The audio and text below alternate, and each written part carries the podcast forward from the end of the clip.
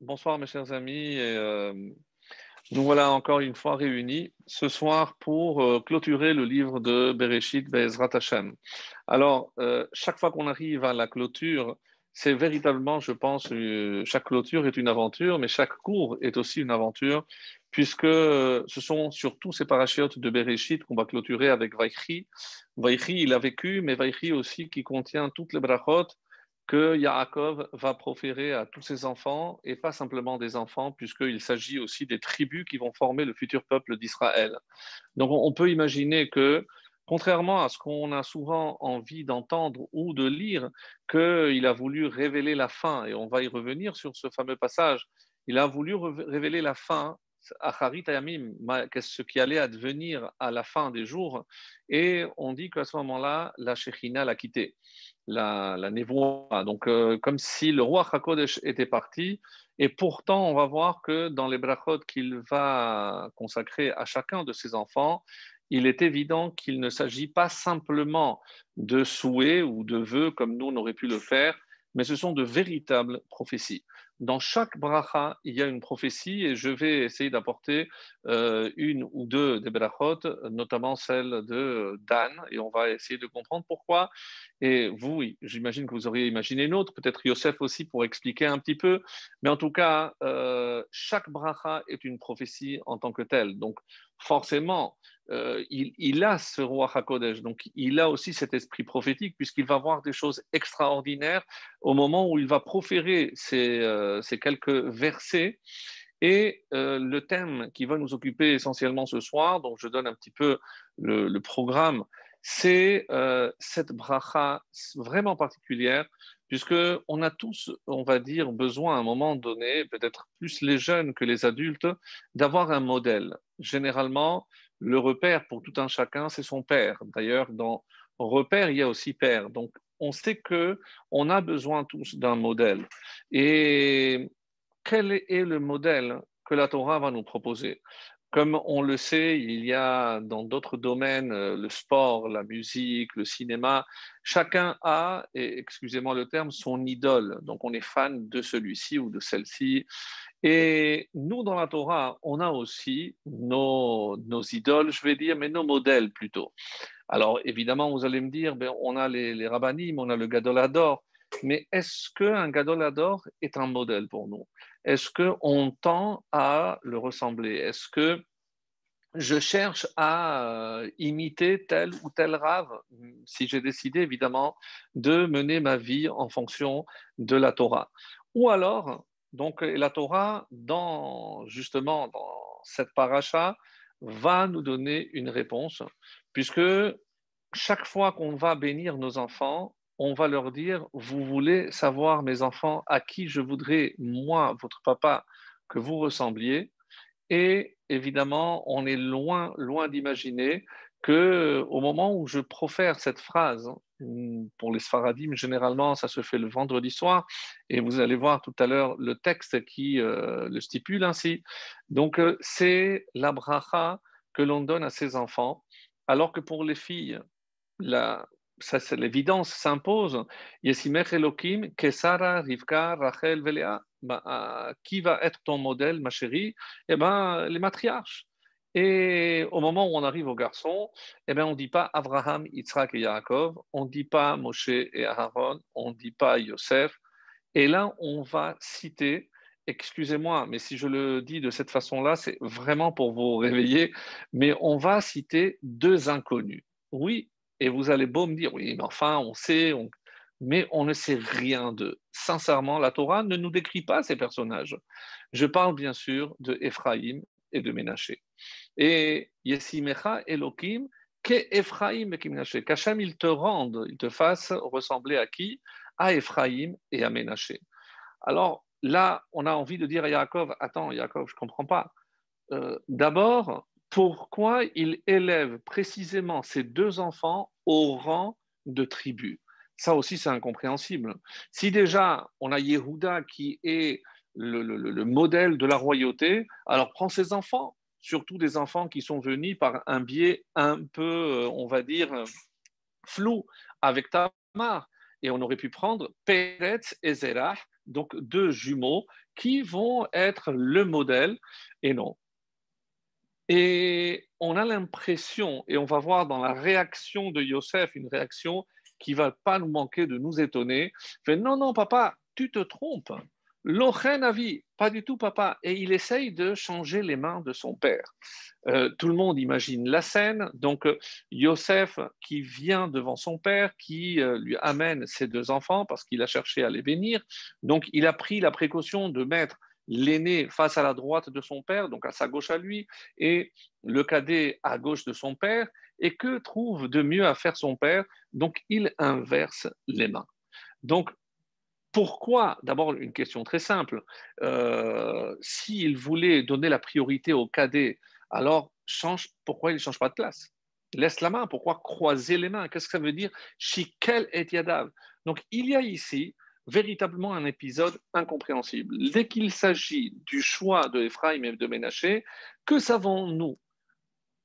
Ben, Ils ont été élevés en, Égypte, d'accord, mais est-ce que Yaakov n'a pas eu peur de susciter à nouveau cette jalousie au sein des frères? Pourquoi les enfants de notre frère Yosef? Ah, parce que lui, il est vice-roi, alors ses enfants ont le droit d'être considérés comme mes propres enfants. Alors, sincèrement, je ne pense pas qu'on ait traité la, question, en, tout cas avec la profondeur avec laquelle on va essayer de le faire euh, ce soir. Euh, pour quelle raison Yaakov? Alors on dit né Israël kavdou mizoken. Donc il voyait mal. Donc peut-être c'est dit, et ça c'est une des réponses possibles, euh, Yosef s'est dit peut-être que mon père n'a pas vu, il croyait que j'avais à ma droite mon aîné et qu'il a, il a dit, il, s'est trompé. Donc il va essayer de corriger, bien entendu. Et est-ce qu'on ne peut pas imaginer tout simplement que Yaakov à ce moment-là a eu par roi HaKodesh? Et pourquoi encore une fois on va refaire la même erreur. Non seulement on a déjà vécu tout ce que Yosef lui-même a vécu dans sa chair à l'égard de ses frères, mais si on remonte, mais il n'y a que ça, il n'y a que des conflits lorsque le cadet ce supplé va prendre la place de, l'aîné. On a vu avec Ishmaël et euh, Yitzhak, on a vu avec Esav et Yaakov, mais avant, on l'a vu aussi avec euh, les fils de Noah, sans parler de Caïn et Hevel. On a l'impression que tout le livre de Bereshit, on est à la recherche de la fraternité. On est à la recherche de cette fraternité perdue au moment où Caïn a frappé son frère et l'a tué à l'aube même de l'humanité. Et certains commentaires vont encore plus loin ou plus haut. Oui, mes amis, rappelez-vous que ce ne sont pas que les humains qui éprouvent la jalousie, et ça, bon, on ne va pas revenir parce qu'on l'avait déjà traité, mais la lune était jalouse du soleil. Pourquoi elle est plus grande? Pourquoi le soleil est plus grand? Pourquoi moi je reçois? Donc Dieu a dû diminuer en quelque sorte la lune.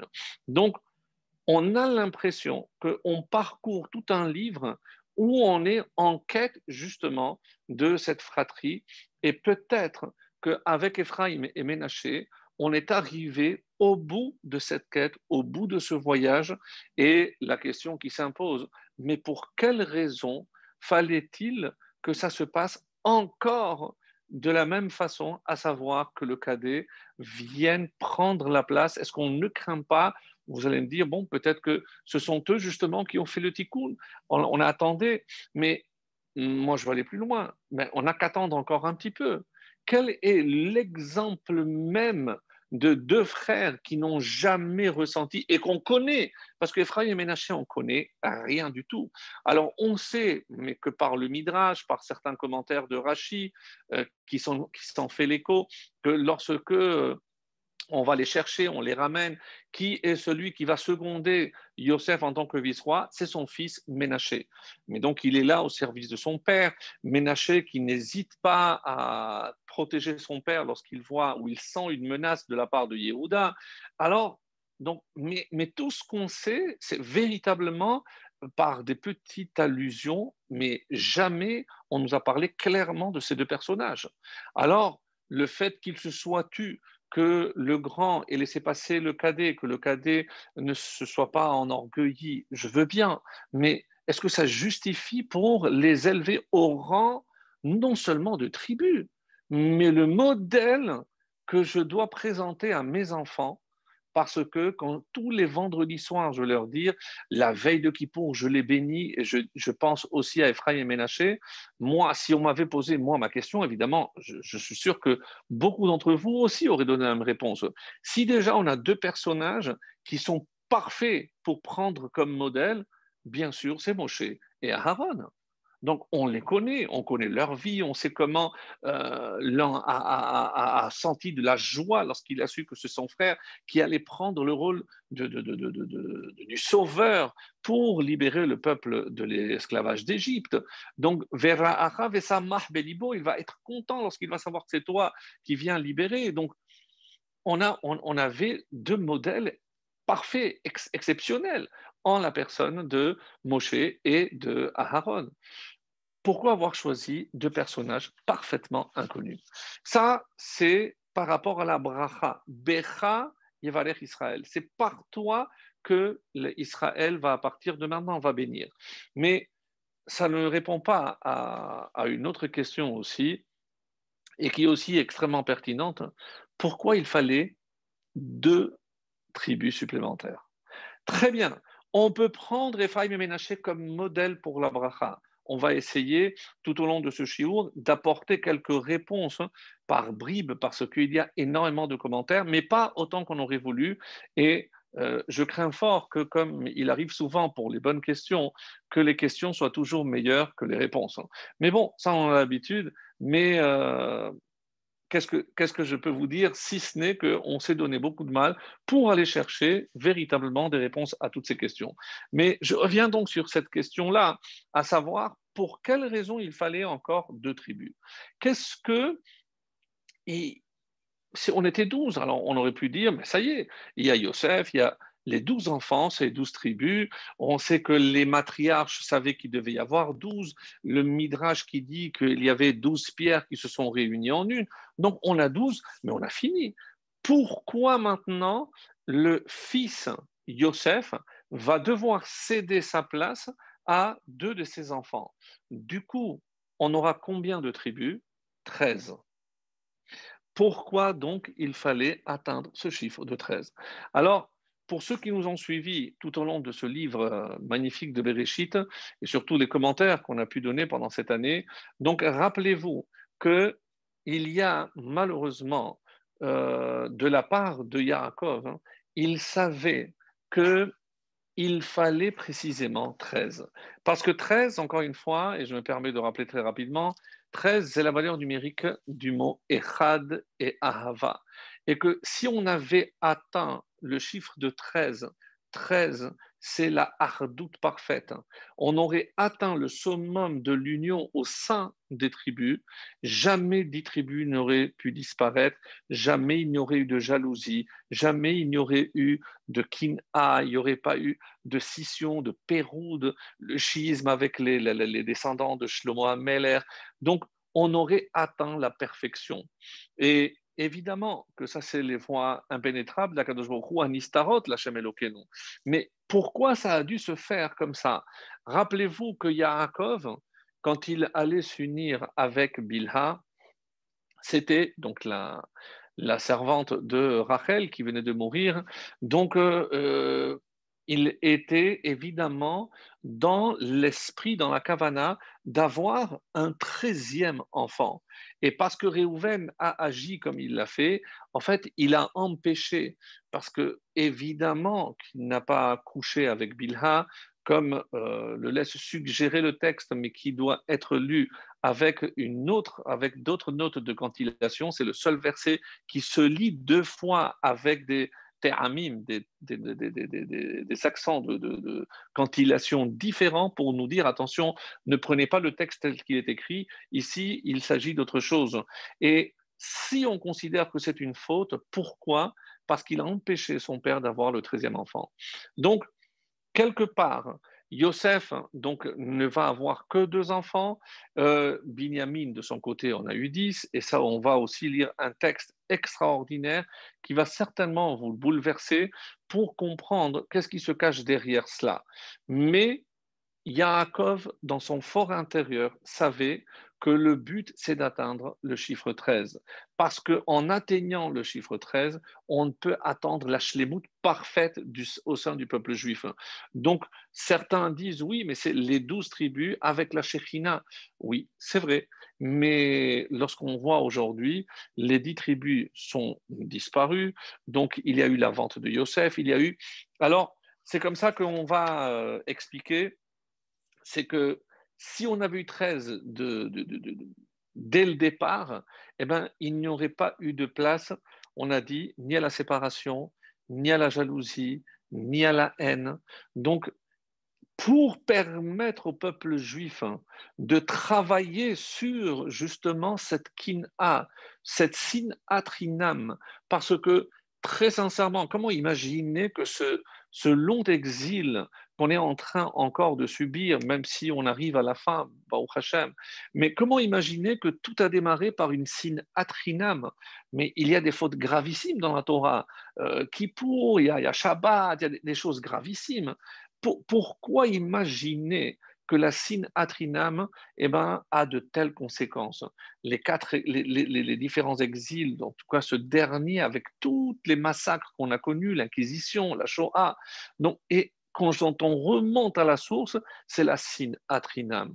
C'est pas parce que de l'autre côté on est plus fort que nous, mais parce que quelque part nous, on a en nous une réparation qu'on n'a pas encore atteinte.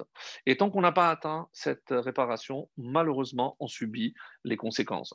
Et c'est comme ça que les Rachamim vont expliquer que on, voulait que ça se passe comme ça.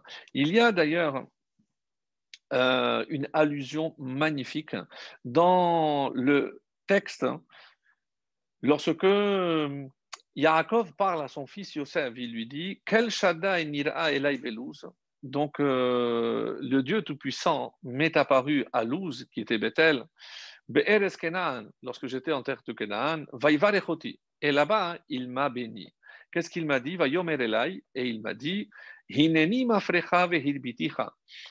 je vais faire, euh, je vais te faire mafrecha, te faire fructifier, vehirbiticha, te multiplier, untaticha likhal amim, et je vais faire de toi une assemblée de peuples. Ça, c'était la promesse avant donc qu'il arrive chez Lavan, avant qu'il va, avant qu'il fonde même sa famille. Et lorsque il arrive, hein, et ça, ça c'est ce qu'il dit à son fils, mais lorsqu'on regarde comment la bracha a été dite, donc dans le chapitre 35, et il dit la chose suivante. Pere urbe goy ukhal goyim Et donc, pere urbe, donc crois, multiplie-toi, fructifie-toi, goy, une nation, un peuple, ukhal goyim, et une assemblée de peuples, sortira de toi. Alors, les commentaires s'interrogent pourquoi cette double euh, promesse? Goy et Kahal Goyim, une nation et une assemblée de nations. Alors, pourquoi cette redondance? Donc, si tu vas avoir une grande assemblée, il y aura beaucoup de peuples, mais pourquoi c'est dit comme ça? Alors, les Haramim ici expliquent quelque chose de magnifique, hein, et en se basant sur euh, l'explication de Rashi, qui dit Goy, c'est Binyamin. Donc, tu vas sortir, il va sortir de chez toi un peuple, une nation, c'est Binyamin. Et pourquoi? Parce qu'il avait déjà Yosef et il lui a promis qu'il aurait encore un dernier enfant. Et donc, mais une fois qu'il aura, si Binyamin est le douzième, alors c'est fini. Donc, il ne va plus avoir d'autres. Alors, qu'est-ce que c'est Goyim, Kal Goyim? Et on explique Menache Ephraim Sheratidim Latzet Mi Yosef Vehem Beminyan Shevatim. C'est comme ça que c'est marqué dans le commentaire c'est que il y a Binyamin qui va compléter le douzième, mais il y a encore Kehalamim, c'est-à-dire qu'il va y avoir deux enfants qui vont être aussi comme, considérés comme des tribus. Autrement dit, nous avons ici une allusion extraordinaire au fait que quand Dieu a annoncé à Yaakov, il lui avait déjà suggéré. Donc ce que Yaakov attendait, c'est maintenant qui sont ces deux qui doivent remplacer un des douze enfants pour atteindre le chiffre de 13. Et comme on l'a dit, une des possibilités, c'était Peretz et Zerah. Pourquoi pas Si je considère que Yehuda est la tribu de la royauté, alors ah, c'est tout désigné, c'est encore mieux. Alors, justement, et ça, c'est un, ce commentaire est rapporté au nom du, du Malbim euh, et le Gaon de Vilna, c'est que lorsqu'on regarde que la bracha, elle a été donnée, c'est que Rachel uchlea asher banu shetehem et bet Israël. Donc ici, c'est dans le livre de Ruth, comme Rachel et Léa qui ont construit les deux ensemble. Et euh, comme le grand de Vidna nous dira, que Shne More Shehem Shenehem Shavim, c'est qu'elles sont à égalité. Donc il n'y a pas une qui est plus que l'autre.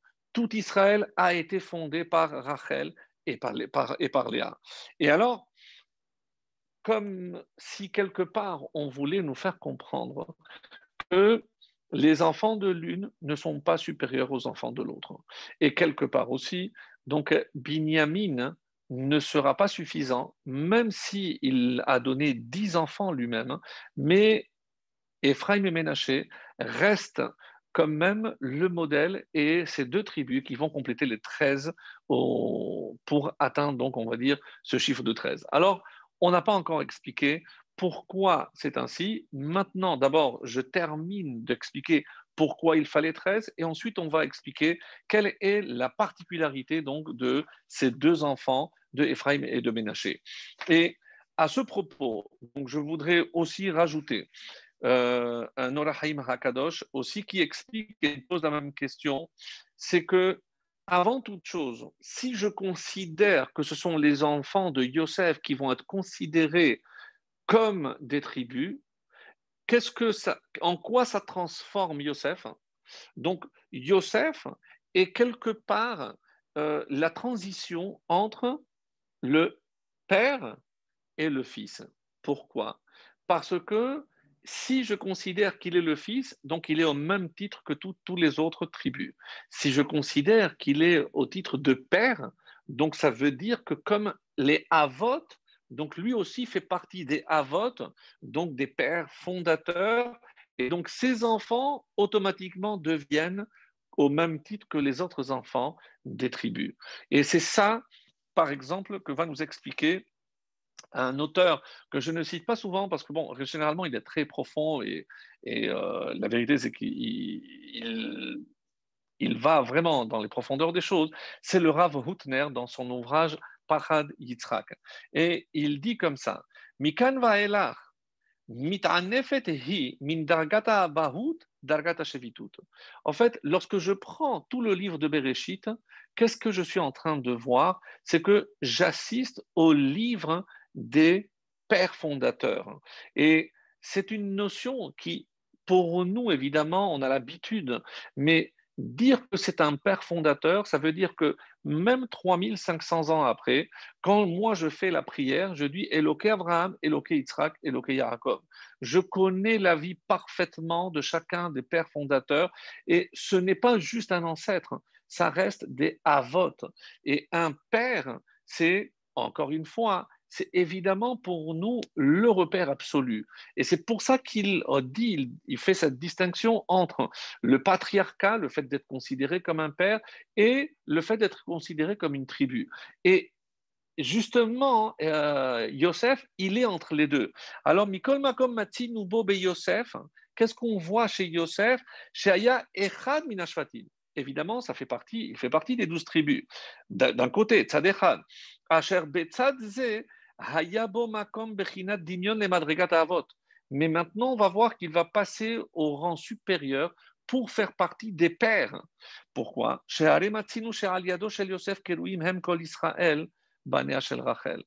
Parce qu'il y a des allusions dans le prophète, par exemple Amos, où il est marqué chez Erit Yosef. Pour parler du reste d'Israël, on dit chez Erit Yosef. Et en parlant de Yosef, on parle de tout Israël. Donc, comme si c'était véritablement un, des patriarches. Beofen de Hadgarata shel Madrigat Yosef hi shiftiyut. Donc, du coup, il a cette double fonction, Yosef, d'être non seulement une tribu, mais d'être aussi considéré comme un patriarche. Et où on va voir ça, mes amis aussi, eh ben, c'est dans la bénédiction qu'il va recevoir. Dans la bénédiction qu'il va recevoir, euh, Yosef, il, euh, est clairement question du fait qu'il soit appelé Even Israël. Donc, on va le voir tout à l'heure, je vous la lis tout de suite. Euh, Vateshev Be'etan Kashto. Voici, puisque j'avais dit que j'allais citer quelques brachot, puisqu'on en parle. Alors, regardez ce qui était dit. Vateshev Be'etan Kashto, et c'est un texte très difficile à traduire. Donc je vais le traduire, mais c'est presque impossible de l'interpréter. Et vous verrez que les commentaires, notamment de Rashi, sont très longs sur cette paracha parce que chaque bracha contient énormément d'allusions, et en, particulier celle qui concerne ici Yosef. Vateshev be etan kashto, on pourrait dire comme ça, son arc s'est fermement tendu, vayafozu zeroei yadav, et ses bras ont été paré d'or, paz, c'est de l'or pur, miyadi, mide abir Yaakov, euh, des mains du puissant de Yaakov, donc si je dis du puissant Yaakov ou du puissant de Yaakov, le puissant de Yaakov c'est Hachem, Misham Roe Even Israël, et de là, il est devenu le berger de la pierre d'Israël. Pourquoi le mot pierre? Il est devenu le berger d'Israël. Il fait partie des sept bergers. Pourquoi de la pierre Alors, Darshu Chazal, comme les Rachamim, ils interprètent, et c'est dans l'Ekartov, rapporté par Torah Shlema, Misham Roy Even, quel, que symbolise ce mot Even? Av Eben. De là, il y a une allusion à ce que Yosef est considéré aussi bien comme Av, comme père, que Ben, que comme un fils. Shari Yosef, qu'il aviv et parce que c'est lui qui a nourri, bien sûr, tous ses parents, toute sa famille. Et comme un Even, c'est la pierre sur laquelle celui qui a soutenu en quelque sorte tout, l'édifice d'Israël. Par ailleurs, il y a aussi une allusion extrêmement intéressante qui nous dit que euh, Réhouven, le mot Réhouven, la valeur numérique 259, c'est la même valeur numérique que lo Bechor, que lui, c'est pas le Bechor. Lui, c'est pas le Bechor parce qu'il a perdu la Bechora, parce qu'au moment où Yaakov était en train de s'unir à Léa, il pensait à Rachel, donc il ne pouvait pas être le Bechor tant attendu, et que lorsque je prends Yosef Bemilouo, c'est-à-dire avec toutes les, lettres pleines, c'est-à-dire Yud, c'est Yud, Vav, Dalet, etc. Yosef Bemilouo, c'est 235 qui donne exactement Ha Bechora. Donc Yosef a en quelque sorte récupéré la Bechora qui lui revenait, parce que si je considère que sa véritable femme c'était Rachel, donc Yosef est considéré de ce point de vue ce Bechor. Donc ça c'est pour expliquer qu'il fallait que les enfants viennent du Bechor. Yehuda évidemment n'était pas un Bechor puisqu'il est le quatrième enfant et c'est ce que on, peut dire euh, jusqu'à présent, et on va aller maintenant un peu plus loin. Pourquoi? Parce que dans l'interprétation de cette bracha, il y a aussi une autre lecture possible qui est extrêmement intéressante. Alors, comme le temps passe vite et qu'il oh, nous reste aussi la deuxième question, mais donc je vais euh, aborder tout de suite l'explication euh, suivante. C'est comment interpréter euh, la bracha de Yosef. Donc, je viens de donner une interprétation, mais on ne comprend pas à quoi fait allusion l'arc qui est tendu, à quoi, ça fait allusion. Alors, vous verrez pour Rachi, si vous voulez, le pshat, mais moi, je vais aller dépasser le. Alors, la, gematria est donnée par le Baal Donc, si vous voulez voir la, source, c'est dans le, le Donc, euh, l'arc qui est fermement tendu, les bras, on ne comprend pas euh, paré d'or. Alors, comme Rachid va dire, oui, parce que euh, il, a, il a accédé à, Viceroy, donc il, était habillé avec des parures d'or, etc. Donc, ça, c'est après le Pshat. Mais il y a une explication euh, beaucoup plus profonde qui est tirée aussi. Alors, euh, sachez que c'est dit en une phrase, en une ligne par Rashi, mais il passe très vite. et il ne donne pas forcément les sources. Vous pourrez aller voir, c'est euh, sur le chapitre 49, le verset 26, et c'est le Sof d'Ibur Hamatril, Nezir Echav. Alors, vous regarderez là-bas ce que Rachid dit et vous allez retrouver ce que je suis en train de vous dire maintenant. Alors, encore une fois, c'est extrêmement étonnant, mais je pense que de toutes les réponses qu'on a pu apporter, pourquoi donc il fallait 13, je pense qu'on a répondu. Pourquoi c'est précisément de Yosef On a essayé d'expliquer que Yosef donc est le Bechor, donc qu'il fallait forcément que ce soit aussi quelqu'un qui puisse être considéré comme un père, pour pouvoir considérer ses enfants au même titre que les autres. Donc, et le seul où on trouve cette allusion dans Even, le mot Even, Av Eben, c'est précisément Yosef. Donc, à part toutes ces allusions, et là maintenant, on va donner une dernière explication avant d'aborder maintenant, après, pardon, le, le thème de Ephraim et de Benaché. Alors, voici euh, l'interprétation d'après euh, Kala et euh, c'est également dans le Talmud de Yerushalmi. Je vais les citer au fur et à mesure et vous allez voir comment c'est véritablement ah, aussi étonnant. J'espère que vous allez être aussi satisfait que moi parce que c'est une réponse assez euh, surprenante. Alors, Vateshev Vateshev etan kashto, donc comment, comment on l'a traduit? Son arc s'est fermement tendu. Amar Rabba, Yosef nitramem kenegda. Vous rappelez qu'il y avait une allusion à un remez, au fait que Yosef a été sur le point de fauter avec la femme de Potiphar. Donc, affirmer qu'il était sur le point de fauter, c'est qu'il était quasiment en contact avec elle. Et c'est pour ça qu'ici il dit Nitramem Kenegda, il avait déjà été quasiment au seuil de la faute avec elle, Kenegda, il était face à la femme de Potiphar. Vateshev be'etan kashto, et Rabbi Shemuel Bad Nachmani, dans le Yerushalmi dit Nimtecha hakeshet vechazra. C'est évidemment une allusion pour rester propre. Donc c'est l'arc qui s'est tendu vechazra et qui après est redevenu normal. Et c'est là où euh, intervient ce Rashi qui dit Verabotenu darshu kol kevishat yitro be'eshet keshet. Pourquoi Et on parle évidemment du fait qu'il a su se retenir au dernier moment avant de fauter avec la femme de Potiphar. Et pourquoi koreo keshet Pourquoi on appelle ça keshet l'arc? C'est sheazera yore. Parce que la semence est lancée comme une flèche. Et sans rentrer évidemment dans plus, de, plus amples explications, tout le monde comprend ici que l'allusion est claire, c'est il était aux portes de la faute. Vayafuzu yadav, et là on a dit que ses bras se sont euh, parés d'or. Hayara amod mi Yosef yud bet shevatim. Parce que si Yosef a vécu tout ce que son père a vécu, Yaakov, que Yaakov a eu douze enfants, c'est que Yosef aussi devait avoir douze enfants. Ça, on l'avait déjà entendu. Et c'est rapporté au nom de Pirkei des Rabbi euh, Eliezer, le chapitre 39.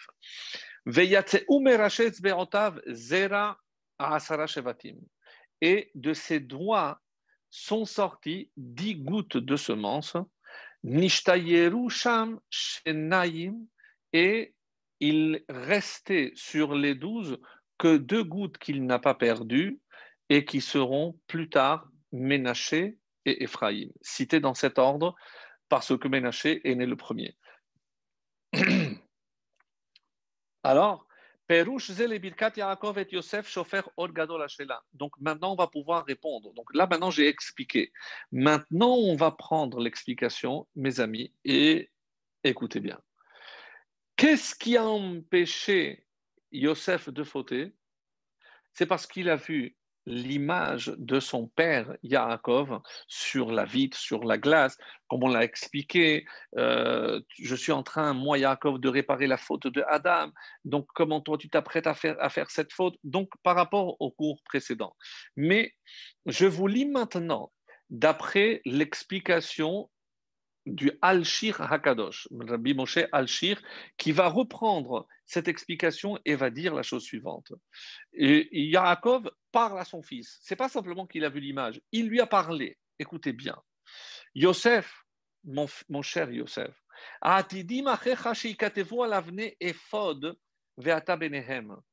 et c'est une autre allusion aux pierres. De quelles pierres il s'agit ici? Les pierres du pectoral. Est-ce que tu sais, mon fils, que lorsque le pectoral sera, il y aura douze pierres et sur ces pierres seront gravés le nom de tes frères. Vous le saviez Donc il y a le nom des douze tribus sur les pectorales. Est-ce que tu veux que ton nom soit effacé, ne pourra plus être inscrit dans les pierres du pectoral? Miyad, et tout de suite après, qu'est-ce qu'il a fait? Vatashov be'etan kashto. Il a ramené son arc. Tout de suite, il a, il s'est refroidi. Donc si même, il s'est échauffé, on va dire, là il s'est refroidi.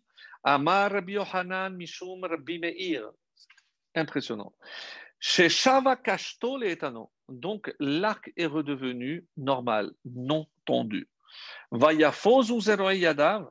Naatz Yadav. Il a planté ses mains. Bakarka et la semence est sortie à partir des ongles. Je ne vais pas rentrer encore dans ces détails. Mide Avir Yaakov. Et c'est des mains de puissants de Yaakov. Alors, j'avais dit comment on pouvait traduire. Regardez, regardez toute la traduction. Du puissant de Yaakov, c'est de Hachem. C'est Hachem qui a donné cette bracha. Mais Avir Yaakov, pourquoi Yaakov est appelé ici Avir le puissant? Migaram qui, par quel, le mérite de qui, toi, Yosef, tu auras ton nom, en tout cas le nom de tes enfants gravé sur la pierre, elle est Abir Yaakov. C'est comme ça que c'est rapporté ce que je viens de citer dans le traité de Sota 36b.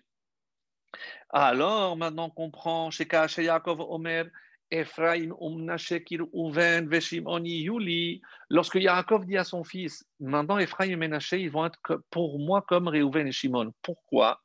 Quelle est son intention? Yaakov est en train de lui dire, mais tu comprends que si tu n'as pas fauté et que finalement tu n'as perdu que dix gouttes, je t'ai sauvé deux, ces deux, grâce à qui ont été sauvés? Grâce à moi, Yaakov. Donc c'est ces deux enfants, c'est comme si c'était les miens. Et c'est ce qu'il dit, avalhem gam bene Yaakov, kir uven veshimon. Et ça, c'est le langage du Al-Shich HaKadosh. Mes amis, c'est extraordinaire. On est en train de dire que pour quelle raison les deux enfants de Yosef sont plus considérer les enfants de Yaakov que les autres, parce que s'ils ont vu le jour qu'ils sont nés, c'est grâce à l'intervention extraordinaire de Yaakov. Et Yaakov qui a sauvé son fils. Ah, vous allez me dire, et alors quoi? Les dix sont perdus Tania, on a enseigné dans une braïta. Yosef, comme on l'a dit, Raoui, il aurait dû avoir douze enfants. Yaakov, parce que comme c'est marqué, elle est Yaakov, Yosef, Alors quoi? Alors on dit, non, arrive. Donc, où on va retrouver les dix que Yosef a perdus, on les retrouvera chez Binyamin. Et c'est pour ça que dans chacun des noms que Binyamin va donner, il y a une allusion à, la vie ou à une des étapes, je ne reviens pas sur l'explication, vous regarderez la semaine dernière, sur une des étapes de la vie de Yosef, mais parce que ils sont attribués à Yosef parce que c'est les dix qu'il a perdus et c'est son frère qui les a récupérés. Donc, c'est l'explication donc, que je dis du Al-Shir. Et il termine en rajoutant une autre explication, le, Al-Shir Akadosh aussi. Pour quelle raison, dit-il, plus que tous les autres enfants, ce sont les enfants de Yosef? Et il dit, ils sont nés dans une terre d'impureté, c'est l'Égypte. Et alors comment dans un endroit où sévit une telle débauche, donc on a pu mettre, on a pu élever deux enfants d'une pureté telle, tellement importante. Alors, il dit comme ça,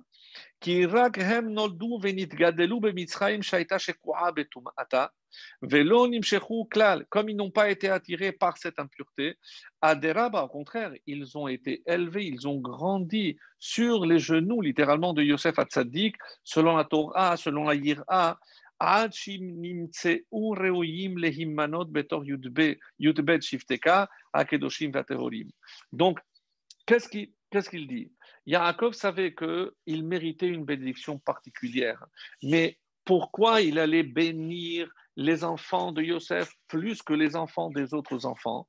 Alors il a eu, pour éviter justement cette jalousie, qu'est-ce qu'il va faire? Il va les élever au même rang que les enfants et pour au contraire, d'après le Al-Shir, et c'est une autre explication très belle, c'est pour éviter justement la sina ou la jalousie.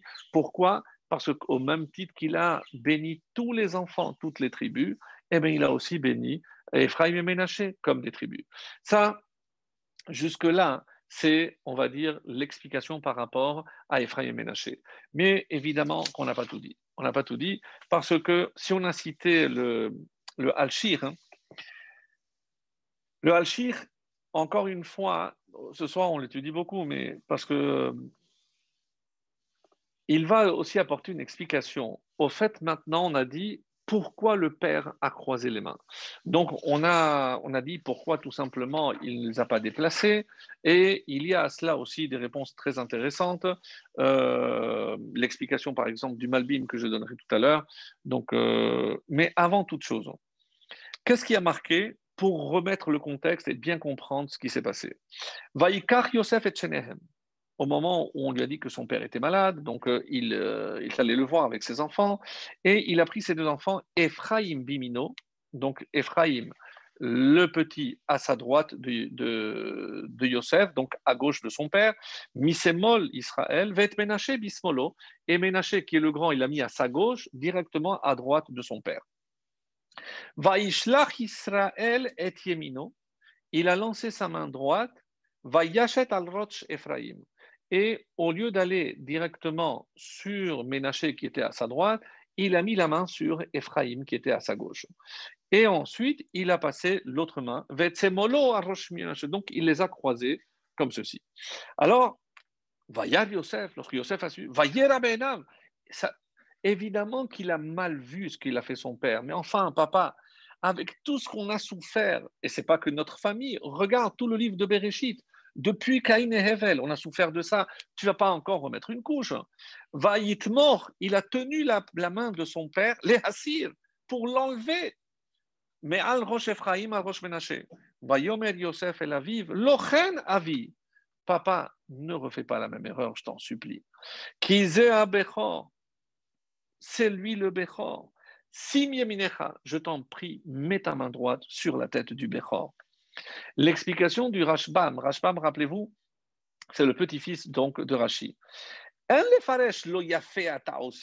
Non, c'est pas que Yosef est en train de dire à son père, s'il fait, c'est évidemment qu'il y a le roi Hakodesh, c'est pas qu'il est en train de dire, papa, tu te trompes, c'est pas bien ce que tu fais. Avant de venir et d'arracher la main, papa, euh, tu te trompes, tu sais ce que tu es en train de faire. Alors, voilà ce qu'il faudrait compléter pour avoir une image. Papa, non, j'ai déjà pris la précaution de te mettre à ta droite l'aîné. Ne crois pas que parce que moi j'ai apporté à ma droite, c'est mon aîné que j'ai apporté à ma droite, comme le père, puisqu'il place son aîné aussi à, sa droite et qu'il vient maintenant devant le grand-père. Donc non, papa, j'ai déjà pris la précaution de te mettre l'aîné à ta droite. C'est tout ce qu'il veut dire d'après le Rashbam pour diminuer l'impact de l'action commise par Yosef. Alors, chez Bémini, la Kartia Bechor, la Bismali, donc j'ai déjà pris la précaution, je les ai bien placés pour que tu aies l'aîné à ta droite. Le Al-Shir qui va contre euh, le, le Rashbam, il dit Mais non, pas du tout. Amar Lochenavi, lorsqu'il dit non, papa, c'est pas ainsi. Donc il s'étonne.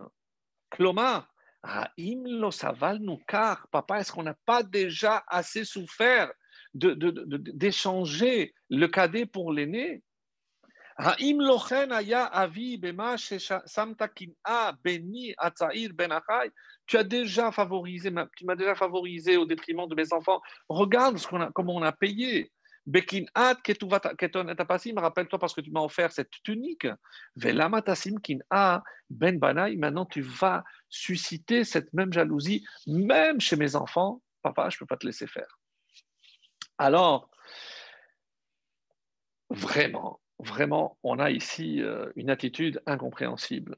Qu'est-ce qui se passe et pourquoi, pourquoi euh, il va agir de la sorte? Bien sûr qu'on est obligé, et quand je dis obligé, c'est qu'il n'y a pas de choix de dire que Yaakov sait parfaitement ce qu'il est en train de faire. Et la, suite de, ce que j'ai à vous dire va vous le prouver. Donc, donc on, a, on avait deux questions si on ne connaît rien de Ephraim et Ménaché, donc on a apporté un peu, un peu plus, même si on n'a pas répondu. Mais la question pourquoi inverser les mains, ça revient à dire la question pourquoi il ne les a pas déplacés? J'ai trouvé une réponse vraiment, mais par sa simplicité extraordinaire, parce que déjà bénir le, cadet à la place de l'aîné, c'est déjà assez humiliant pour l'aîné, c'est-à-dire pour Ménaché. Alors que maintenant, le déplacer, même lorsque tu as quelque chose à faire, ce n'est pas une raison pour rajouter de l'humiliation gratuite. Déjà, fais ce que tu as à faire, mais tu dois toujours veiller à ne jamais humilier lorsque tu peux l'éviter, bien entendu. Et euh, il y a énormément d'exemples dans la Torah.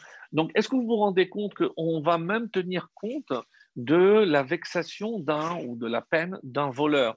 Vous savez qu'un voleur, lorsqu'il vole et qu'il égorge un animal et qu'il le vend, il doit payer cinq fois plus. Et si c'est un petit un menu bétail, alors il payera que quatre fois. Pourquoi? On dit parce qu'il a dû se déranger, parce qu'il a porté dessus. Mais on parle d'un voleur, oui.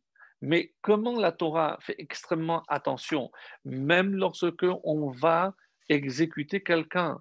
Si l'on allait, nous, dans un cas extrême ou un cas de zoophilie, lorsque un, juif s'est rendu coupable de zoophilie, donc avoir des rapports avec des, des animaux, donc pourquoi l'animal devrait subir une quelconque, mais par honte pour l'homme, lui subira sa peine, évidemment la mort, mais on tuera aussi l'animal.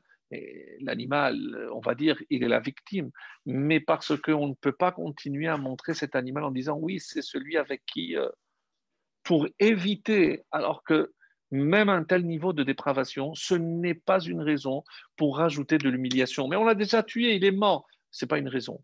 Donc, comment la Torah veille, mais véritablement au grain, pour éviter une humiliation supplémentaire, même lorsqu'il s'agit de gens qui auraient peut-être, à nos yeux, mérité un tel comportement. Et alors, d'après le Netiv, euh, ça, c'est l'explication que je, vais donner du natif de, Vologine, donc, euh, donc. Mais avant toute chose, je vais rapporter, vous avez dit, le, le Malbim. D'après le Malbim, il y a une euh, explication aussi très belle, qu'il dit qu'est-ce que c'est Shikel et Yadav? Il a croisé les mains, littéralement, qui Ménaché à Bechor, parce que Ménaché est le Bechor. Cette dernière partie de la phrase, dit ici le Malbim, est supplémentaire.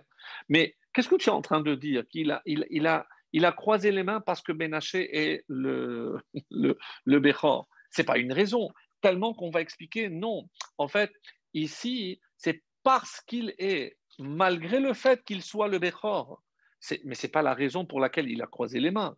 Il a croisé les mains parce que c'est comme s'il est en train de dire le Malbim, pourquoi il ne les a pas échangés de place? Parce que Ménaché reste le Bechor et qu'on n'a pas voulu l'humilier en le faisant changer de place. Donc on l'a laissé à droite. Ça, c'est comme ça qu'il dit. Et alors, il rentre dans une explication merveilleuse avant d'arriver au Netiv. Qu'est-ce qu'il dit? Regardez, qu'est-ce qui se passe lorsque je croise les mains? Il a dit que d'abord, il a mis la main sur Ephraïm, la main droite. Donc, du coup, pour atteindre la tête de Ménaché qui est restée à droite, je passe la main par-dessus. Et qu'est-ce qu'il explique ici, le Malbim? C'est que malgré tout, qui Ménaché à Bechor et il est resté, donc sa main est, allée au-dessus de l'autre main. En plaçant la main d'abord sur Ephraïm, la main droite est au-dessus. Pourquoi il a fait comme ça? Parce que Kimenaché à Bechor, parce que c'est vrai qu'il a la main gauche, mais la main gauche est sur la main droite. Donc, c'est une consolation pour éviter une double humiliation, mais on voit jusqu'où les Chachamim vont dans les petits détails pour montrer que malgré tout, qui ménaché à Bechor, attention, ménaché le Bechor et on a préservé son kavod. Et là, on arrive à une explication très très belle du Réamek Davar du Netiv. Alors, pour gagner du temps, parce que j'ai encore euh, la bracha de Dan à vous faire, donc je vais vous la lire, euh, plutôt vous la résumer au lieu de, vous la lire. Qu'est-ce qu'il dit? On est en train de dire que si Ménaché devait passer en second, eh ben, c'est plus simple de le mettre à droite. Le fait qu'il l'ait gardé à, sa à. Le fait qu'il ait gardé à sa droite, on nous dit qu'est-ce qui a changé? Que les mains. Mais Ménaché est resté du côté droit de son grand-père. Et donc, qu'est-ce qui n'a pas changé? On dit c'est les jambes. Il est resté à côté de sa jambe droite. Alors que Ephraim, qui va être béni en premier, va rester à côté de la jambe gauche. Et qu'est-ce qu'il explique ici, le natif? Très, très, très beau. C'est que les mains, ce qui est en haut, c'est le, on va dire, le domaine spirituel. Les jambes qui sont en contact avec le sol, c'est le domaine matériel. Autrement dit, qu'est-ce qu'il voulait dire par là? C'est que quand je change les mains, c'est que au niveau spirituel, donc la main droite est allée sur Ephraïm. Pourquoi? Parce qu'Ephraïm est celui qui représente la Torah. Ephraïm est celui qui représente comme on va le voir par la suite, c'est celui qui est resté le, dans le domaine spirituel. C'est un petit peu, mes amis, comme Yaakov. Hein. Alors que quel était le rôle de Ménaché? Ménaché, c'est l'homme, on a dit, celui qui était aux côtés de son père, celui qui s'occupait dans la direction de, de, de toutes les affaires d'État, de l'économie, etc. Donc, c'est lui qui gère tout le côté matériel. Et Qu'est-ce qu'on veut dire par là? C'est que si Ephraïm est le spirituel, il faut savoir que quand on donne une bracha, et c'est ça la bracha que je suis en train d'en donner à mes enfants, c'est pas suivez ce modèle. Non, d'abord évidemment qu'il n'y a pas eu de jalousie, c'est magnifique, mais il y a autre chose. Quand je donne une bracha à mon enfant, Qu'est-ce que je veux dire? Regarde, il y a deux possibilités, Ephraim et Ménaché. Qu'est-ce que je te souhaite? C'est évidemment avant tout que tu réussisses spirituellement et aussi matériellement. Et ce qui est important, pourquoi il a laissé à droite? Pour nous dire, attention, dans une bracha, il n'y a pas que le domaine spirituel qui compte, parce qu'il y a aussi la base, le bassis, les jambes, il y a la terre, il y a la matière. Donc il faut aussi que mon fils est une bénédiction matérielle. Mais, et ça c'est à droite, donc c'est sûr que Ménaché reste à droite pour rester à côté des jambes qui, qui symbolisent, comme je l'ai dit, la, la, dimension matérielle. Mais les bras, c'est Ephraïm, c'est-à-dire pas pour comparer les deux enfants, pas pour comparer, parce que les deux se complètent et magnifiquement, comme si quelque part chacun connaissait son rôle. Et quand euh, aujourd'hui, malheureusement, on se rend compte que on, vit un peu trop en, regardant les autres. Euh, comme il y a un dicton ici en, hébreu, c'est que la beauté de l'autre m'enlaidit. Comment je sais que je ne suis pas assez beau? C'est lorsque je vois que l'autre est, plus beau que moi. Mais il y avait, on, dit un jour dans, dans une yeshiva, un enfant et son ami, le voit, il est complètement déprimé. Il lui dit Mais qu'est-ce qui se passe? Je lui dis Écoute, quand, quand, je vois, je me donne tellement de mal. Je sais que je n'arriverai jamais à être quelqu'un d'important dans la Torah. Regarde, lui, il s'assoit en une demi-heure, il a tout compris. Moi, au bout de six heures, je, n'ai pas tout compris. ça m'a enlevé l'envie. Euh, de, de, de, continuer à étudier. Alors, est-ce que tu es allé voir quelqu'un? Oui, je suis allé voir le Rosh Yeshiva et il m'a dit que non, mais c'est ça, c'est plus d'efforts, c'est en fonction de l'effort la récompense, etc. je suis allé voir aussi un Mekoubal, il m'a dit c'est mon tikkun, euh, c'est mon gilgoul, je dois maintenant euh, trimer pour comprendre, c'est comme ça, mais bon, je ne suis pas convaincu. Et il lui a dit écoute, écoute, écris une lettre au rabbi.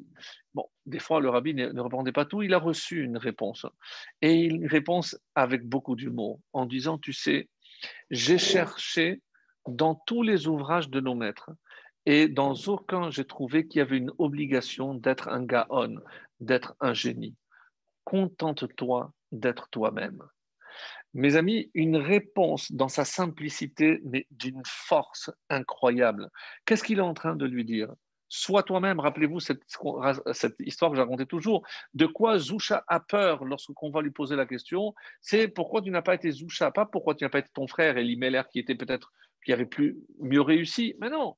Donc chacun doit être ce qu'il est censé être, sans regarder l'autre. Donc si on avait ce regard dans le monde, il n'y aurait pas de jalousie, parce que personne ne peut prendre ma place et parce que, évidemment, je ne peux pas prendre la place d'un autre. Je ne peux pas me mesurer par rapport aux autres. Et ça, en quelque sorte, c'est un petit peu euh, cette, euh, cette réponse que j'aimerais euh, un petit peu peaufiner avec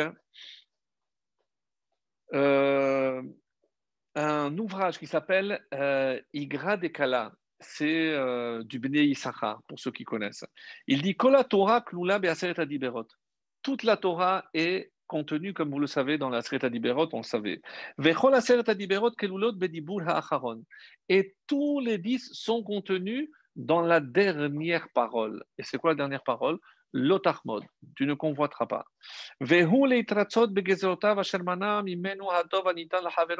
Et qu'est-ce que ça veut dire? Écoutez comment il explique. C'est savoir que tout arrive parce que c'est une décision divine. Et que si moi je n'ai pas eu ce que mon voisin a eu, c'est parce qu'Hachem a décidé que lui il doit l'avoir et pas moi et qu'il faut savoir et se convaincre que Hachem, c'est ce qui vaut mieux pour chacun d'entre nous.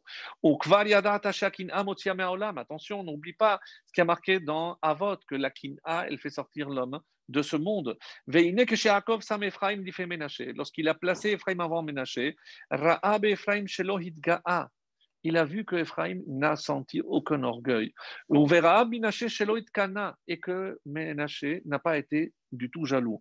Birechem et qu'est-ce qu'il a répondu? Becha Yevarech Israël. Becha, et c'est pourquoi on ne dit pas Bachem, par vous. Becha, par votre exemple, par, par ce que vous représentez tous les deux ensemble, cette, cette union parfaite entre ces deux frères. Et c'est comme ça qu'on on peut, on pourra expliquer. Alors, on n'a pas encore répondu à, on va dire, une dernière question avant de passer à la conclusion. C'est et pourquoi pas Moshe à Aaron? Pourquoi pas Moshe à Aaron et pourquoi ici? Donc, on a peut-être euh, abordé, mais pas, pas d'une façon profonde. Et juste. Euh, par rapport à une dernière explication que je voudrais apporter du Gaon de Vilna, qui dit que justement, chez En Italel Bechorma Bigboura Be'ashilut Levad, et la Bezot Italel que chez Yaskil Veyeda Oti, דהיינו, שידע עת להנהג בהעשירות והגבורה בחוכמה, שהכל כוונתו לשם שמיים. C'est-à-dire, ici, le Gaon de Vilna nous dit, euh, qu'un sage ne se vante pas de sa sagesse. Et un fort de sa, de sa force, ni le riche de sa richesse. Alors, qu'est-ce qu'il veut dire par là? C'est finalement, on se rend compte que tout ce que Hachem nous envoie, c'est pour qu'on soit capable de s'en servir. Ce sont des moyens pour servir Hachem. Donc, je ne peux pas m'attribuer un quelconque mérite. Et c'est ce que Yaakov veut nous faire comprendre à travers cette bénédiction. Et un point supplémentaire, dans, et c'est l'explication que nous donne le, rabbi de Louavitch, qui nous dit la chose suivante. Quand il dit Ve'ata noladim lecha dans, dans, la paracha, il dit et maintenant les deux enfants qui te sont nés, Beretz Misraim, Ad Boim Mitzraima jusqu'à que je sois venu en Égypte. Et on ne comprend pas pourquoi il rajoute ça. Lihem, ils sont à moi. Et Ephraim lit. Alors, il dit le rabbi, c'est quoi cette insistance? Jusqu'à ma, ma, venue. Alors voici comment il explique. Ben puisqu'ils sont nés donc avant que moi je, puisse arriver. Donc, ah, ah, ils sont nés, ils ont grandi avant même que je vienne. Donc, pour mes enfants qui sont restés avec moi, ils n'ont pas beaucoup de mérite parce que j'étais sur eux, j'étais leur exemple, j'étais leur père, j'étais leur rave, j'étais leur, leur enseignant. Mais tes enfants à toi, comment ils ont pu grandir avant même que moi je vienne? Et ils ont grandi au, même titre que mes propres enfants. Et c'est pour ça que si on dit évidemment que par rapport à l'explication de pourquoi pas Moshe et Aaron, parce que Moshe et Aaron ont eu le même père, ils ont eu exactement la même éducation. Mais évidemment qu'ils n'ont pas euh, ressenti de jalousie l'un envers l'autre. Mais chez Réhouven, Ephraim et Ménaché, il y a quelque chose de supplémentaire. C'est que justement, c'est pour nous montrer que même éloigné de toute forme d'influence de, positive, ils, sont, ils ont réussi à grandir malgré tout dans la Torah. Et avant de passer, comme j'ai dit, à la conclusion, je voudrais apporter une dernière explication et j'espère pouvoir bien la rapporter. Je vais le faire euh, avec mes propres mots et pour dire la chose suivante. on a dit que quand je dois élever mes enfants, il y a deux façons de faire. À savoir, euh, si mon fils fait quelque chose ou me demande quelque chose que moi je ne veux pas l'acheter. Soit je dis, il faut s'éloigner, c'est très dangereux, un portable, un jeu, peu importe. Donc, non, tu comprends pas que c'est très dangereux, regarde ce qui peut arriver, etc. Donc, c'est quelque chose de mal, il faut s'en éloigner. En hébreu, une expression pour ça, c'est sur mera. Éloigne-toi de quelque chose qui est mauvais. Et ça, c'est, par exemple, donc quand on dit, quand on, dit Ménaché, on regarde le nom Kinachan Yelokim, parce que Dieu m'a oublié, il m'a éloigné de la maison de mon père. Donc, c'est quelque chose, encore une fois, dans, dans, un aspect, on va dire, négatif. Par contre, Ephraïm, en Égypte, qu'est-ce qu'il a fait? Yifrani, Hachem m'a fait fructifier. Donc, il a vu le positif. Et donc, quand je dis ici le positif, hein, donc Ephraim, qu'est-ce qu'il représente? Ah, c'est Tov. Alors, au lieu d'aller dire à mon fils, non, c'est mauvais, il ne faut pas, comment je peux aussi avoir une autre approche? Mon fils, mais tu te rends compte avec ta capacité, mais tu sais tout ce que tu pourrais faire avec ce temps-là, tu pourrais faire ceci, tu pourrais faire cela.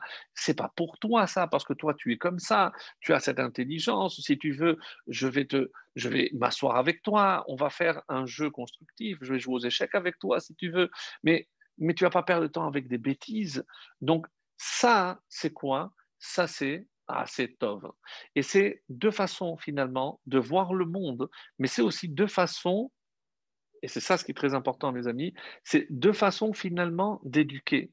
Est-ce que je suis dans le Surmera et le fait que Ménaché Ephraim, maintenant oublié parce que c'est vrai que d'abord, il faut s'éloigner du mal et après faire le bien. Mais l'éducation, on ne peut pas dire que c'est comme Ménaché. Ménaché, ici, il représente s'éloigner du mal. Et Ephraim, c'est faire le positif, faire toujours du bien, regarder le positif. Donc, qu'est-ce que Yaakov finalement a fait? Ephraim et Ménaché. Alors, il inverse. Il dit d'abord, fais le bien. Et c'est euh, le rabbi, donc c'est évidemment très chassidique. Pourquoi? Parce que qu'est-ce qu'il est en train de dire ici? Dans cette vision un peu, un peu avec de, de, de c'est toujours apporter de la lumière pour faire reculer l'obscurité. Donc, je ne peux pas lutter contre l'obscurité si je n'apporte pas de la lumière. Et c'est ici ce qu'il veut dire. Dans les mots du rabbi, c'est aussi très beau. Et timidit im bet avi, parce que je suis toujours connecté avec la maison de mon père. Ou l'âme, Yad, mais, mais quelle est la finalité? Qu'est-ce que je dois atteindre? C'est pas simplement m'éloigner du mal, mais je dois aussi atteindre le bien. Ephraim, et ça c'est Ephraim, c'est voir le positif. Donc comme Hachem, quand nous on bénit nos enfants, on fait on fait descendre la, la, la, la, Et c'est pour ça que, d'ailleurs, je ne l'ai pas dit, mais euh, pourquoi le vendredi soir? On dit parce que le vendredi soir, toutes les écluses, toutes, les, les, tous les, tuyaux, on va dire en quelque sorte, les, canaux sont ouverts pour recevoir la bracha.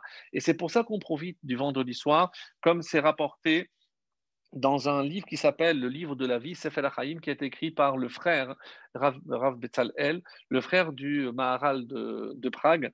Donc il a écrit Noagim Ha'olam She'a'av Mevarech et Aben le, père bénit son fils quand Beyom HaKiddush, le jour où on fait le Kiddush, c'est-à-dire Erev Shabbat, le vendredi soir. Pourquoi les fiches Brachot Petuchim? Parce que tous les canaux de la bracha sont ouverts. Ne dis pas, mais qui je suis moi je, ne suis rien, je suis juste le Père. Euh, qu'est-ce que moi je peux proférer une bénédiction? Attention, Gash, et a aussi Gash, Gam Yeshtam Acher, et il donne une deuxième, deuxième explication très belle. Les filles parce que des fois, évidemment, le père, il s'emporte, il s'énerve, et il va le gronder pendant la semaine, il va avoir des propos très sévères à l'égard de son fils, ou le, le, le maître par rapport à ses élèves. Makdim levarecho bitrilat Donc en fait, qu'est-ce qu'il fait? Makdim la maka. Comme il sait que la semaine, il risque de s'énerver et, tenir des propos où il va dire des méchancetés peut-être à son fils, alors ne tiens pas compte. Je commence d'abord par la bracha. Sache, mon fils, que je te veux du bien, que je veux la bracha. Et ne fais pas attention si pendant la semaine après, je, te dis des choses inconvenantes. Donc, et une fois que j'ai béni quelqu'un, aucune malédiction ne peut tenir. Alderer Une fois que j'ai lancé une bénédiction, je ne peux pas l'annuler. Et donc, même si je rajoute après une malédiction, elle ne tient pas. Pourquoi? Parce qu'il est béni. Donc, une très bonne, une très très belle explication qui n'est pas forcément très connue. Et c'est pour ça qu'il est bon de le faire au début de la semaine. Voilà, donc ça, et euh, on va entamer la dernière partie de notre cours. Donc, pour résumer, on a compris pourquoi il fallait 13, donc c'est l'union parfaite. Pourquoi on a choisi Yosef? Parce qu'il fallait que ce soit aussi un Av et un Ben en même temps. Et euh, Ephraim et Ménaché, qui incarnent chacun on va dire, une dimension, un petit peu comme Caïn et Hevel, l'homme spirituel et l'homme matériel. Donc Esav et euh, Yaakov aussi, il, il a compris qu'il fallait toujours ces deux dimensions, la dimension matérielle, la dimension spirituelle, mais attention qu'on ne fasse jamais euh, passer en priorité la dimension matérielle avant la spirituelle. Donc, je dois me préoccuper de, l'avenir spirituel de mon enfant avant de son avenir matériel. Ce n'est pas qu'il réussisse dans les études qui comptent, mes amis, c'est qu'il réussisse en tant que descendant d'Abraham, Yitzhak et Yaakov, et en ayant toujours ce modèle de Ephraim et Ménaché, qui beaucoup plus que Moshe Aaron, parce que Moshe Aaron ne, ne représente pas cette dimension de matériel et spirituel, bien entendu, comme le font aussi bien Ephraim et Ménaché, quelque part aussi parce que cet exil allait être long et que comme il nous a transmis cette force d'éduquer nos enfants dans les valeurs de la Torah, loin de la maison du Père, quand, tu les as fait grandir en Égypte, nous, on a grandi quasiment tous en dehors d'Israël, sans pouvoir avoir ce lien extraordinaire avec la Kedusha de la terre d'Israël. Et Baruch Hashem, grâce à cette bénédiction, on est aujourd'hui de retour à la maison. Et je vais terminer ce cours euh, par euh, une autre notion très très belle aussi. Et c'est pour ça que euh, euh, si on, j'espère qu'on va pas dépasser les 10 minutes pour se maintenir, mais c'est tellement beau. Et ça rentre évidemment dans ce que nous disions dans l'introduction, à savoir que la paracha de Vaïchi symbolise la fin, la Géoula. Et pas seulement à travers tous les exemples que nous venons de donner, on, sait qu'on va plus grandir en dehors d'Israël, dans la galoute, on a besoin de nous inspirer de ce modèle de Ephraim et de Benaché, mais parce que clairement, a, Yaakov Avinu a voulu révéler justement la fin des temps. Comme il a dit, réunissez-vous, je vais vous dire ce qui va arriver à la fin des temps. Et ensuite, il répète, maintenant rassemblez-vous et écoutez-moi. Donc, à deux reprises, apparemment, et là, les Rachamim disent qu'il y a eu une perte de, Névoie, et on n'a pas voulu qu'il révèle la, fin des temps. Et pour cause, parce que, évidemment, on pouvait imaginer que si on connaissait la, date de la délivrance finale, qu'en aurait-il été de toutes ces générations qui savaient que de leur temps, ben, ils n'auraient jamais eu la chance de voir la, délivrance?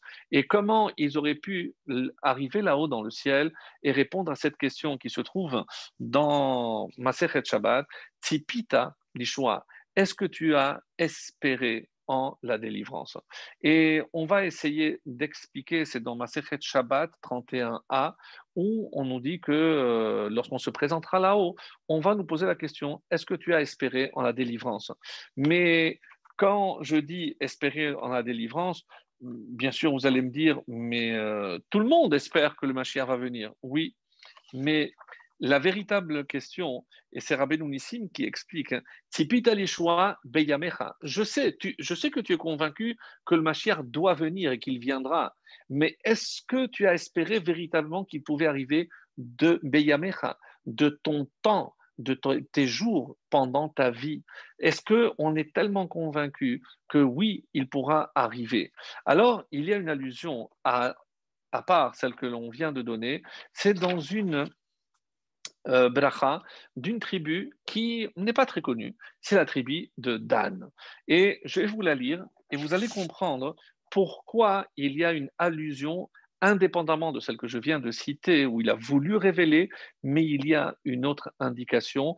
Et euh, je pense que de tout le livre de, de Bereshit, c'est véritablement la plus belle conclusion qu'on pouvait euh, espérer de la bouche, en tout cas, de Yaakov Avinu. Alors, il va bénir la tribu de Dan. Et vous allez comprendre pourquoi j'ai choisi cette tribu. Et il dit comme ça Dan Yadin Amon Israël. Dan jugera son peuple euh, comme euh, l'une des tribus. Yehi Dan Nachash Ale Derer. Dan, que Dan soit un serpent sur une route. Shefifon Ale Orach, donc ici c'est un, vipère, donc euh, Ale Orach sur un chemin. Hanosher Aikevesus, qui mord les talons du cheval, Vaipol Rochvo Achor, et le cavalier tombe euh, à la renverse, il tombe en arrière. Et il conclut cette bracha, Lishuatecha kiviti Hashem, euh, en ton salut, j'espère, au Hachem. Alors,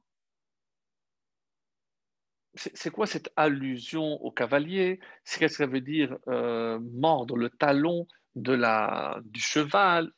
Incompréhensible. Évidemment, il y a plein de choses qui se cachent. Vous pourrez évidemment euh, consulter le commentaire de, de Rachi pour de plus amples informations, puisque, comme je l'ai dit, c'est très long. Mais moi, c'est exactement ce que je voulais, c'est euh, par rapport à cela. Juste après, qui est euh, béni? Alors, vous allez me dire, c'est bizarre, on ne voit pas le lien, mais c'est pas dans l'ordre, puisqu'après, c'est Gad. Gad yegedud yegudenu vehu yagud akev. Et on entend le mot akev ici comme ici aikev donc le talon. Le talon, évidemment, pour nous, c'est aikveta de Meshicha. C'est les talons du Mashiach. Et on dit aussi que la dernière génération, à celle qui précède la venue du Mashiach, c'est s'appelle la génération du talon. Alors, vous allez me dire, mais qu'est-ce que ça veut dire? D'abord, je traduis. Gad, Gedoud, c'est euh, un régiment.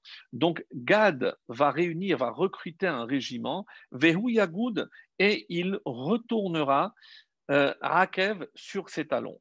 C'est très difficile parce que Vehu Yagoud, et il, euh, ça n'a pas vraiment de sens. Nous, on a traduit ça par il retournera. Et l'explication simple, c'est quoi? C'est que Gad, qui devait, Réhouven et Gad, je vous rappelle, étaient à l'est de la Jordanie. Donc, eux, ils vont aller livrer bataille, ils vont conquérir la terre et ensuite, ils vont faire marche arrière, ils vont revenir s'installer de l'autre côté du Jourdain. Ça, c'est d'après, le, le. Mais on écoute notre explication de, de qui essaye de nous faire comprendre mais qu'est-ce qui, pourquoi, pourquoi Dan, qu'est-ce qu'il y a de particulier? Et écoutez bien, Dan Yadin Amo, qui il va juger son peuple. Et d'après Rashi, comment on traduit? Il va venger son peuple. Yinkom Nikmat Amo, il va juger. De qui s'agit-il? Qui Dan va venger son peuple? Alors de quoi s'agit-il? C'est une allusion à Shimshon. Samson oui, Shimshon est de la tribu de Dan et il va venger son peuple parce qu'il va mettre à terre tous les Pélishtim.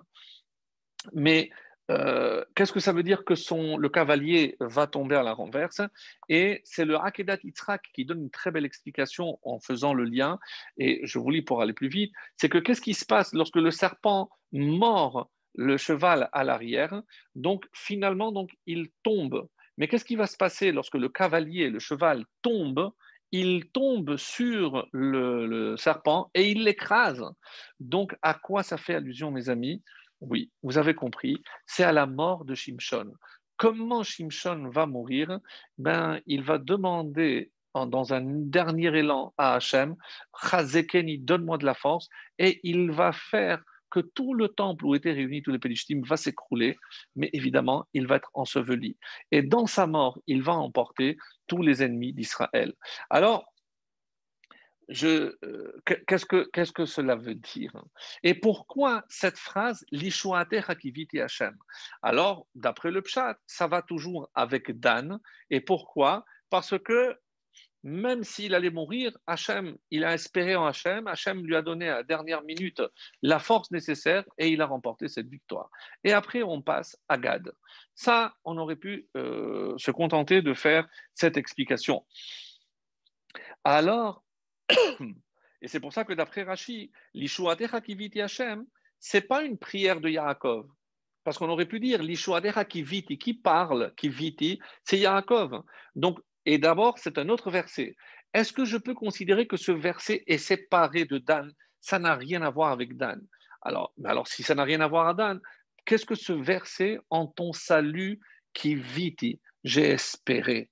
J'ai eu euh, espéré, tikva. Donc, qu'est-ce que ce verset vient faire ici, mes amis? Et pourquoi il se trouve entre Dan, Shimshon, et Gad? Gad, pas très connu non plus. Qu'est-ce qui s'est passé? Qu'est-ce que, cette tribu veut, vouloir dire?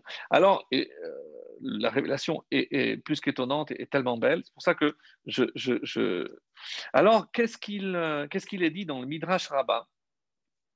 Écoutez bien. Les filles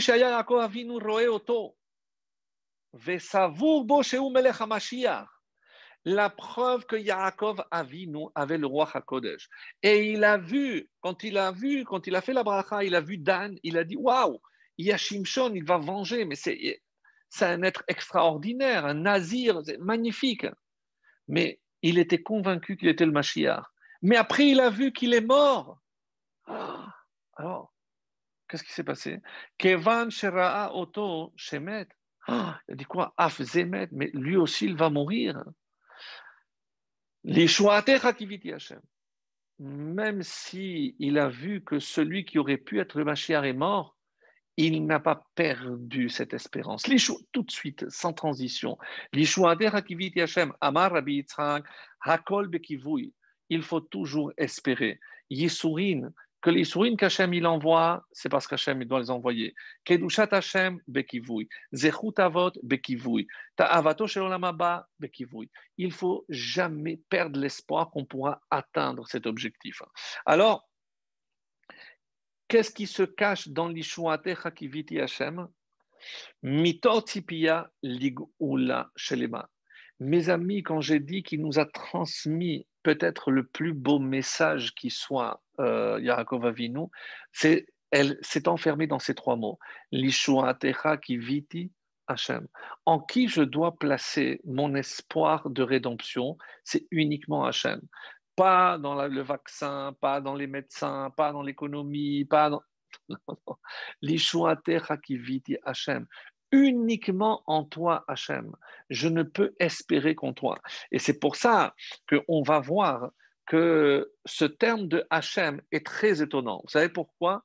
Parce que le mot de Yud Kevavke dans le Sefer Bereshit est cité 144 fois.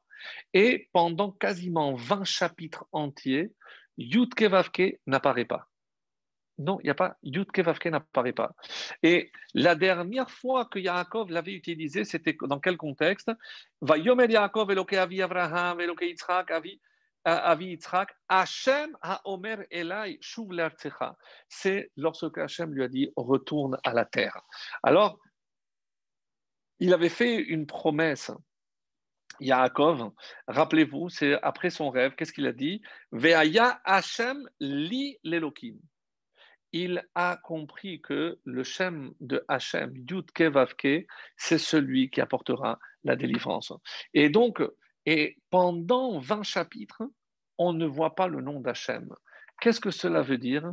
C'est que Yaakov attendait le signal pour nous dire Ah, maintenant je vois l'espérance. C'est la seule paracha, mes amis, qui est ce qu'on appelle Setouma on n'a pas parlé parce qu'on a fait les années précédentes, mais il n'y a pas l'espace normalement de neuf lettres entre une paracha et l'autre. Vaïri commence tout de suite après, on dit parce que commence l'exil, parce que Yaakov ne voyait pas le bout, il n'avait pas encore vu, pas par un Paul simplement à l'Égypte, mais parce qu'il n'avait pas vu encore. Et il faudra attendre cette phrase, l'Ishuadera qui parce que là, il a compris qu'est-ce que c'était justement l'espérance. Et euh, on, avait déjà expliqué que lorsqu'il a voulu s'installer, il pensait que c'était déjà les temps messianiques, mais il était très loin, très très loin du compte. Et c'est pour ça que on voit que la préoccupation de Yaakov Avinu et c'est toute la différence entre euh, un patriarche. Le, souci de Abraham, bien sûr, contrairement à tous les autres personnages, évidemment qu'il y a eu de grands personnages, mais Abraham, sa, sa préoccupation, c'était la continuité. La même Hanor, il s'est fait transformer en ange, mais personne n'a eu le souci de fonder un peuple, de transmettre une flamme. Et c'est pour ça que nous, pour nous, on commence avec Abraham, Isaac et Yaakov. Et c'est là où Yosef joue ce rôle ambivalent des deux, parce que Yosef a lui transmis cette flamme, et à travers ces deux enfants, il nous l'a transmise à nous. Et pourquoi Dan? Qu'est-ce qu'il a de particulier, Dan? On a, on a, parlé de Shimshon, mais quand sa mère a donné le nom, c'est, rappelez-vous, euh, euh, Léa avait eu quatre enfants, et à chaque fois, elle prononce le nom de Dieu. Euh, Shimon Kishama Hashem, Reuven Ra'a Hashem. Et toujours Hachem. Lorsque Rachel, elle voit qu'elle ne peut pas avoir d'enfant, elle donne sa servante Bilha. Et Bilha, donc, c'est le premier fils de Bilha, donc le premier fils qui est attribué à Rachel. Et qu'est-ce qu'elle dit, Rachel? Danani Elohim. Donc, ça, c'est la Midat Hadin. Donc, on sait très bien que tant que nous n'avons pas ces, temps messianiques, nous sommes dans les temps de jugement. Hachem est en train de nous juger. Nous avons dit que le mois de Tevet, il y a un jugement qui se fait pour savoir si oui ou non va être décidée la reconstruction du Yerushalayim. Donc c'est extrêmement important et Vaïri est toujours lu au mois de, de Tevet. Alors, et j'arrive à la fin, le Ramchal nous dit d'où vient ce terme de kiviti, tikva? L'espérance. Et il donne une euh, explication magnifique, c'est le Ramchal qui dit Mikve aussi, Kave el à la fin de la prière, Kave el Hashem, Ve Kave el ça ne suffit pas, il faut continuer à espérer. Et il dit de quel mot, c'est quoi la racine? Kav. Kav, c'est quoi? C'est une droite. Pourquoi? Que chez Adam Kave el Hashem. Quand il espère en Hashem, il tend une ligne. Et on sait très bien qu'une ligne ne peut passer que par deux points, c'est-à-dire moi et Hachem. Lorsque je me connecte directement avec Hachem, je crée une ligne et ça, ça s'appelle, lui, il dit, c'est le cave, c'est la tigva, c'est la racine donc de cette espérance. Et Hatipia Lishua, et il dit quelque chose d'extraordinaire, c'est que l'espérance en la délivrance est plus puissante, oui, est plus puissante que la délivrance elle-même. C'est-à-dire que tant que j'ai la force d'espérer, c'est encore plus puissant que la...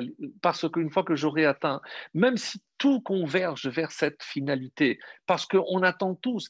Et pourquoi on nous posera cette question? Tipit choix est-ce que tu as véritablement espéré dans le sens où tu as placé ta confiance? L'Ishwa le salut ne peut venir que de toi, Hachem. Et c'est ce qu'il euh, va dire le, le Kliyakar, le, le donc du XVIIe siècle, le Rav, il s'appelle Lunchitz.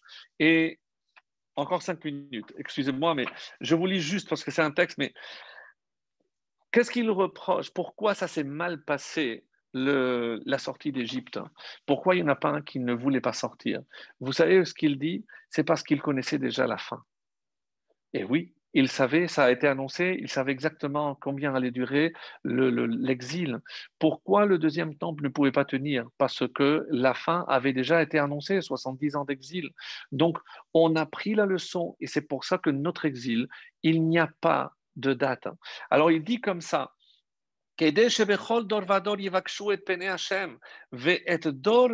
Malkam Parce que connaître la fin, c'est perdre l'espérance. Et c'est ça le comble.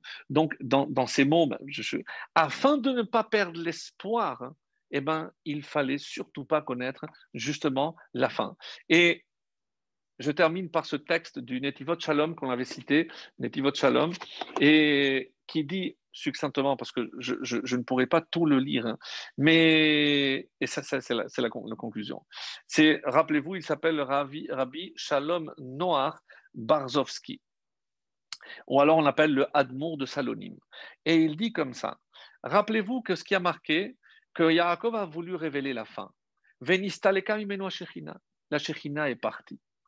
Il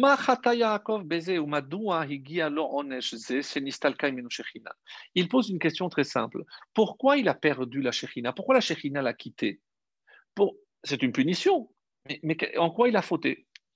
Elle a les à la Geoula parce qu'il est remarqué dans, le traité de Sanhedrin 98, Zahu Achishena, lo Zahu Beita. Concernant la dernière délivrance, la nôtre, il est marqué s'ils ont le mérite, eh ben, je ferai venir avant. Sinon, eh ben, elle viendra quand elle viendra. Donc, ils peuvent toujours être délivrés avant la fin. Donc, vouloir donner l'extrémité, le quête, la fin, c'est déjà juger que le peuple n'allait pas avoir le mérite de d'avancer la fin des temps. Et c'est ça la faute, ce qui est très beau. La et c'est ça la faute. C'est pour ça qu'il a été puni comment? La Shechina l'a abandonné. Et c'est pour ça que comment il va se rattraper au moment où il va faire la bénédiction, donc il rattrape en disant Hashem. Ce verset constitue la réparation à cette faute qu'il a mal jugée. Et c'est pour ça, c'est que si je place ta confiance en toi, ma confiance, mon espoir, eh ben, je peux atteindre la dégoula. Yesh derech Et c'est pour ça, chez Af même lorsqu'ils n'auront pas le mérite et qu'ils ne sont pas aptes à recevoir, imakivouille, le fait d'espérer, zesod hageoula. C'est le secret de la geoula, mes amis, se trouve justement en l'espérance. Et c'est ça qu'il va dire. C'est ce qu'il faut retenir de ce qu'il veut dire ici. Et c'est ce que le, le, le, le le, le, le, de, de, Salonim essaie de nous faire comprendre. Quelque part, il n'a peut-être pas révélé la fin, et la chassidoute va reprendre, puisque le Rabbi Lubavitch va aussi prendre cette idée-là, mais elle, est, elle est du Netivot Shalom, de, de de Salonim, qui dit qu'il n'a peut-être pas révélé la fin, mais il nous a transmis autre chose. C'est l'espoir. La tipia bishua, c'est savoir que chaque génération peut être méritante de recevoir le Mashiach. Ah, mais on va se dire, oui, mais est-ce que nous, on est plus méritant qu'Abraham, plus méritant que Yaakov, que les Tanaïm, plus Amoraïm? On sait très bien que plus on va, plus on s'éloigne, plus il y a ce qu'on appelle une chute, une décadence des, des, des, des générations. Oui, mais de, de, notre côté, qu'est-ce qui a marqué? On sait que En Mashiarba, comme Sanhedrin euh, dans 97, c'est là où on attend le moins. C'est évidemment, c'est pas par rapport à notre mérite. Nous, on est le talon, mais parce que tout le travail fait, qui a déjà été effectué par nos ancêtres, c'est pour nous amener nous. Et maintenant, et ça c'est la cerise et la conclusion. Et quel rapport maintenant avec Gad? Qu'est-ce qui a marqué? Dans Vehu Yagud Rakev. Écoutez bien, c'est magnifique. Hein. Qu'est-ce qu'il a vu? Pourquoi il a tout de suite sauté à euh, Yaakov Il a sauté à la tribu de Dan, c'est pas dans l'ordre. Et il a dit Roé Yaakov et Eliyahu Hagil Adi. De qui il descend Eliyahu Adi? De la tribu de Gad. Mais vous comprenez tout maintenant. L'Ishuate Kiviti Hashem. Et il continue maintenant avec Gad. Vehu Yagoud. Qu'est-ce que c'est Hu? Hu est lui lui c'est qui? Elion Navi. Et ne dit pas Yagoud, mais Yaged. Il va révéler, il va raconter, il va dire qui? Rakev. Vous, vous êtes la génération de, des talons. C'est Navi qui va venir nous révéler. Regardez comme dans tout ce qui est écrit dans toutes ces bénédictions, Yaged Ketiv, parce que, et c'est ça la dernière touche, c'est ce que, qu'est-ce qu'il va faire Aliyahu Navi Veshiv Lev Avot Albanim. C'est rapprocher le cœur des pères sur les enfants, les pères, les patriarches, sur les enfants, sur nous. Donc la connexion va être faite. Et quel est justement le point essentiel dans cette connexion? C'est l'Ishua Techa, ne jamais perdre l'espoir. Parce que si on garde cet espoir, Bezrat Hashem, ce descendant de Gad, Eliyahu viendra nous annoncer très très vite et très prochainement notre Géoula. Amen.